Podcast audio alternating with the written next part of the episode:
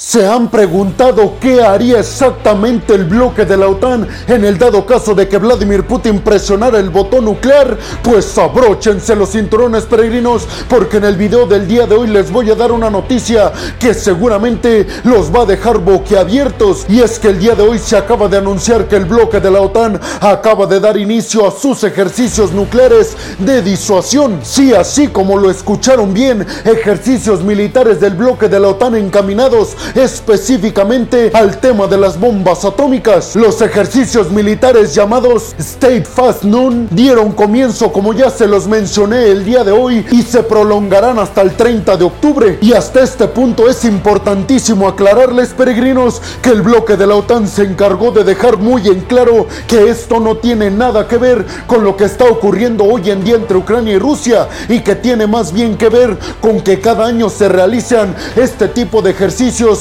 para la disuasión nuclear, en los que básicamente el bloque de la OTAN ve cuáles serían los pasos a seguir en el dado caso de que un país decidiera accionar el botón nuclear. Pero dijo Jan Stotelmer, el secretario general del bloque, que dadas las circunstancias que están hoy en día en las que Vladimir Putin se ha encargado de amenazar constantemente Ucrania y en general a los países occidentales con presionar el botón nuclear, dijo Jan Stotelmer, hoy en día nos vienen a la perfección realizar estos ejercicios y mandarle un mensaje contundente a Vladimir Putin de que en el momento en el que ellos decidieran presionar el botón nuclear en contra de Ucrania, nosotros ya tendríamos todo un protocolo para responder en su contra. Además, el secretario general del bloque de la OTAN también mencionó, a mí me pareció que en el sentido de bajar las tensiones entre Rusia y Occidente por estos ejercicios, porque dijo Stotelmer que se iban a mantener alejados de las fronteras con Rusia, ya que recalcó Rusia no tiene nada que ver con estos ejercicios de la disuasión nuclear. Estas maniobras ustedes se preguntarán, pero peregrino, ¿en dónde se van a llevar a cabo? Pues les respondo que se van a llevar a cabo en el noroeste de Europa y por esta razón van a participar el territorio del Reino Unido de Bélgica y el espacio aéreo del Mar del Norte. También participarán 14 países de los 32 miembros del bloque de la OTAN y lo harán hasta con 60, escuchen bien, 60 aeronaves en los cuales se incluirían aviones cazas estadounidense de última generación. El secretario general del bloque de la OTAN por último en la conferencia de prensa aseguró que estos ejercicios militares servirán también para los propios países del bloque porque dijo es necesario que todos y cada uno de nosotros vea todo lo que tenemos a nuestra disposición para salvaguardar toda la seguridad y la estabilidad del mundo. Y por último ratificó que lo más cerca que van a estar estos ejercicios militares del territorio ruso será de unos mil kilómetros de distancia, lo cual a mi parecer peregrinos no es tan lejano, dado que estos ejercicios serán nucleares. Y por cierto, se me olvidaba mencionarles que también Jan Stotelmer, el secretario general de la OTAN, dijo que no se planea utilizar armamento y poderío nuclear y que más bien se van a llevar a cabo todos estos ejercicios, digamos, de manera simulada. A mí me parece que todas y cada una de estas aclaraciones que hizo el secretario general del bloque vienen muy bien para que no se eleven todavía más las tensiones con Rusia, porque lo que tenemos que tener en cuenta, peregrinos, es que hoy en día, si Rusia llega a presionar el botón nuclear, que yo particularmente no creo que lo haga, pero si lo llegara a hacer, eso significaría algo parecido a lo que dijo el presidente de los Estados Unidos, Joe Biden, el inicio del Armagedón, es decir, del fin del mundo. Pero ustedes qué piensan, peregrinos?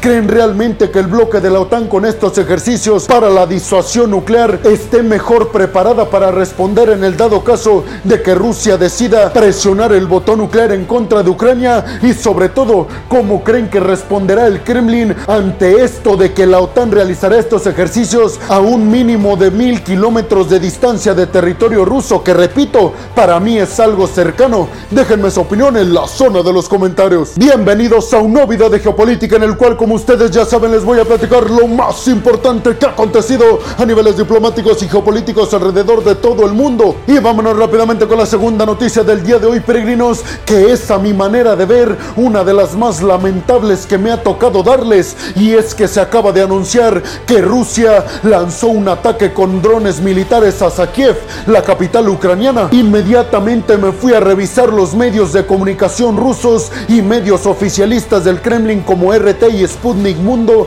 anunciaron que estos ataques con drones militares a Kiev no tenían como propósito dañar a personas inocentes y que más bien tenían el objetivo de dañar la infraestructura eléctrica de Ucrania, esto como alternativa en el combate para afectar a la ciudadanía y en general a toda Ucrania de cara al invierno. Pero hasta el momento se ha dado a conocer que ya son cuatro las personas fallecidas en Kiev y también se ha dado a conocer que son un montón de personas lesionadas porque los drones militares que lanzó Rusia en contra de Ucrania han terminado por afectar no solamente a la infraestructura eléctrica de Ucrania, sino también a civiles inocentes y a infraestructura que no tenía nada que ver con este objetivo supuestamente el Kremlin. Según los datos que presentó la Fuerza Aérea Ucraniana, fueron cerca de 43 drones militares rusos los que se adentraron en territorio ucraniano, específicamente en Kiev, en la capital ucraniana, y dijo también el secretario de la Defensa Aérea Ucraniana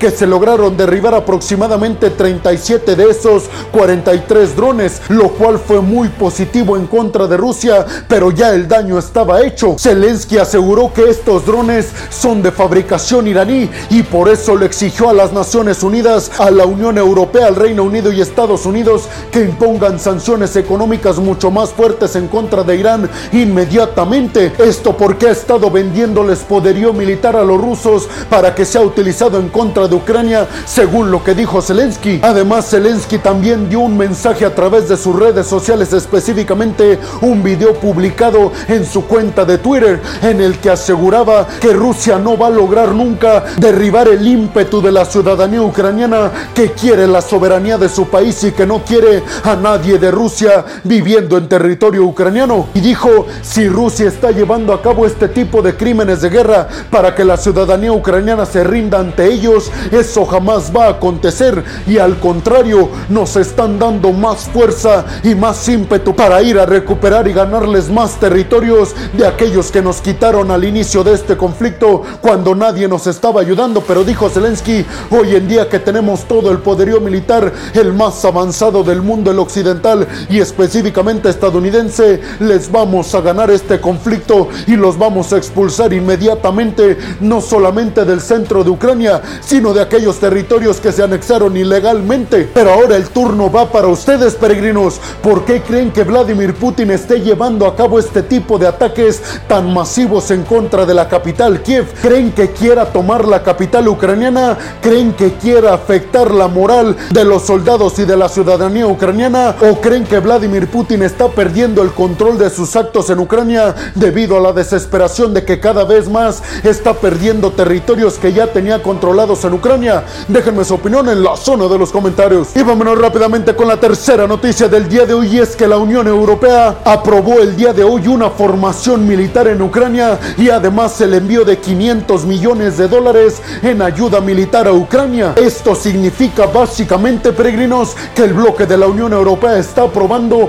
una iniciativa para que militares del bloque europeo vayan a entrenar a ciudadanos ucranianos que quieran formar parte del ejército de Zelensky, pero que lo hagan de manera profesional y sepan no solamente lo básico para enfrentar a los rusos, sino que se conviertan en un ejército de élite mundial. Y por supuesto la ayuda con 500 millones de dólares a Ucrania va encaminada en ayudarlos, valga la redundancia, con poderío militar pesado y de largo alcance para que continúen tratando de recuperar los territorios que, repito, fueron anexionados ilegalmente por Rusia. Me estoy refiriendo a la zona del Donbass, a Gersonia, Zaporilla. Y es que dijeron desde el bloque europeo, es importantísimo para Ucrania y en general para todos los aliados que tiene Zelensky que la capital ucraniana, Kiev, no caiga en manos de los rusos, porque ahí sí se comprometería mucho el papel de Ucrania en el conflicto y estarían a punto de ganar los rusos. Por eso dijeron desde el bloque europeo,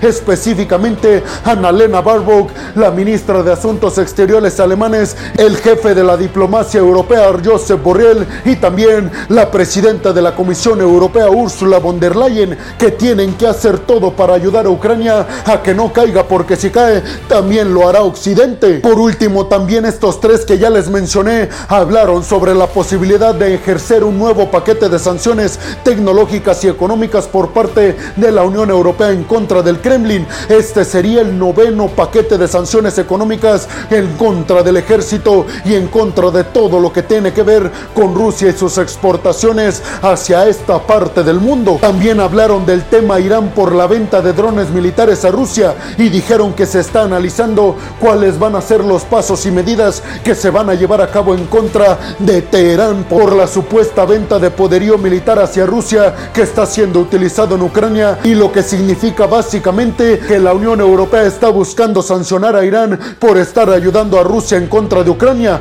Pero ustedes qué piensan, peregrinos? ¿Creen realmente que las tropas que van a enviar desde la Unión Europea a Ucrania para entrenar a ciudadanos que quieran formar parte del ejército ucraniano y defender su país tenga buenos resultados y sobre todo creen que Europa esté en la posición de ayudar a Ucrania teniendo en cuenta la grave crisis en la que se encuentran? Déjenme opinión en la zona de los comentarios. Y vámonos rápidamente con la cuarta noticia del día de hoy, peregrinos, y es que se acaba de anunciar que Rusia, escuchen bien esta noticia, peregrinos, acaba de enviar 170 tanques a Bielorrusia, además de 200 blindados y el despliegue de casi 9000 tropas. Pero lo realmente preocupante de todo este poderío militar que está llegando por parte de Rusia a Bielorrusia es que lo están estacionando y también las tropas se están posicionando en la frontera con Ucrania. Lo que Zelensky ha dicho es de suma importancia y es una emergencia mundial porque dijo Zelensky, si ustedes recuerdan lo mismo pasó en Rusia y con nuestra frontera cuando empezaron a estacionar todo el poderío militar y sus tropas y acto seguido nos invadieron. Dijo Zelensky, tal vez eso están planeando ahora desde Bielorrusia para atacarnos por dos frentes. Esto sin lugar a dudas para las Naciones Unidas fue una alarma gravísima porque se estaría dando el que otro país se estuviera sumando al conflicto y esto podría desencadenar que más países se sumaran para ayudar a Ucrania, algo que nadie quiere porque todos queremos que este conflicto llegue a su fin por el bien de la sociedad ucraniana, europea, la, propia ciudadanía de Rusia y en general para toda la humanidad. Pero ustedes qué piensan, peregrinos? ¿Por qué creen que Vladimir Putin está enviando todo este poderío a Bielorrusia? ¿Le creen la versión a Vladimir Putin y a Lukashenko, el líder de Bielorrusia, de que todo este poderío militar que está llegando por parte del Kremlin tiene que ver únicamente con temas defensivos y que no tienen la intención de invadir Ucrania a través de Bielorrusia? Déjenme su opinión en la zona de los comentarios. Y vámonos rápidamente con la quinta noticia del día de hoy, peregrinos, porque Estados Unidos acaba de anunciar un nuevo paquete en ayuda y asistencia militar a Ucrania, esta vez por un valor de 725 millones de dólares. Paquete de asistencia militar que incluye, según los datos de la propia Casa Blanca, un nuevo lote de vehículos y armamento que han sido clave para que las tropas ucranianas estén recuperando territorio anexionado ilegalmente y ocupado también ilegalmente por el ejército ruso. Además, Estados Unidos anunció que va a enviar municiones adicionales para los sistemas de misiles HIMARS, que si ustedes recuerdan, ya hemos dicho hasta el cansancio que gracias a estos sistemas de misiles HIMARS enviados por parte de Estados Unidos a Ucrania, es que el ejército ucraniano ha logrado abatir a un montón de artillería rusa en Ucrania. Pero ustedes qué piensan, peregrinos? ¿Creen que toda esta grandísima cantidad de dinero que le está llegando a Ucrania tenga su lado positivo y logre hacer que Ucrania recupere sus territorios que le han sido arrebatados por el Kremlin? ¿O creen que esta ayuda básicamente lo único que está haciendo es endeudar en vano a Ucrania porque tarde o temprano cederá ante el Kremlin? Déjenme su opinión en la zona de los comentarios. Y vámonos rápidamente con la sexta y última noticia del día de hoy es que esta viene desde el gigante asiático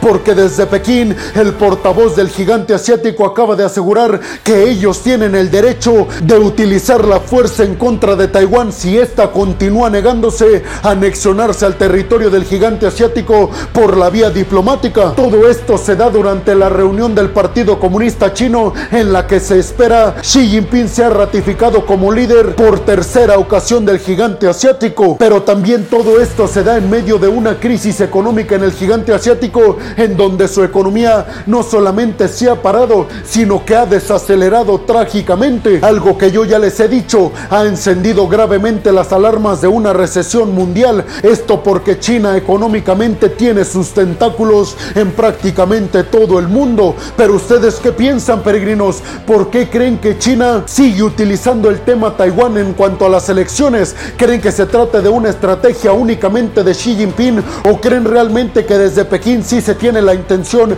de anexionar por la fuerza la isla de Taiwán? Déjenme su opinión en la zona de los comentarios. Y bueno, hemos llegado al final del video del día de hoy, peregrinos. Les quiero agradecer muchísimo el que hayan llegado hasta este punto del video. Además, les quiero recordar que me ayudarían muchísimo compartiendo este video en todas y cada una de sus redes sociales, dejándome su like y también dejándome su opinión en la zona de los comentarios. Además, les recuerdo que si están escuchando esto desde Spotify, no se olviden de seguir al podcast. Si están viendo esto en Facebook o en Instagram, tampoco se olviden de compartir el video, de darle like y de dejar su comentario. Por último, les pediría que si están viendo y escuchando esto desde YouTube, también compartan el video en todas y cada una de sus redes sociales, suscríbanse al canal y activen la campanita para que les lleguen todas y cada una de las notificaciones cuando subo un video nuevo de geopolítica o de otras cuestiones a mi canal. Y como última petición, peregrinos, les agradecería muchísimo que fueran a mi canal de Twitch. Como peregrino Alejandro me pueden encontrar y ahí voy a estar transmitiendo a diario. Ahí me pueden consultar todo lo que quieran en tiempo real, pero no me gustaría irme sin antes agradecerles a todas y a todos ustedes el apoyo que me dan, peregrinos, porque créanme, sin ustedes este proyecto simple y sencillamente no podría ser posible. Así que muchas, pero muchas gracias, peregrinos. Sin más por el momento, nos vemos en el siguiente video de Geopolítica. Hasta la próxima.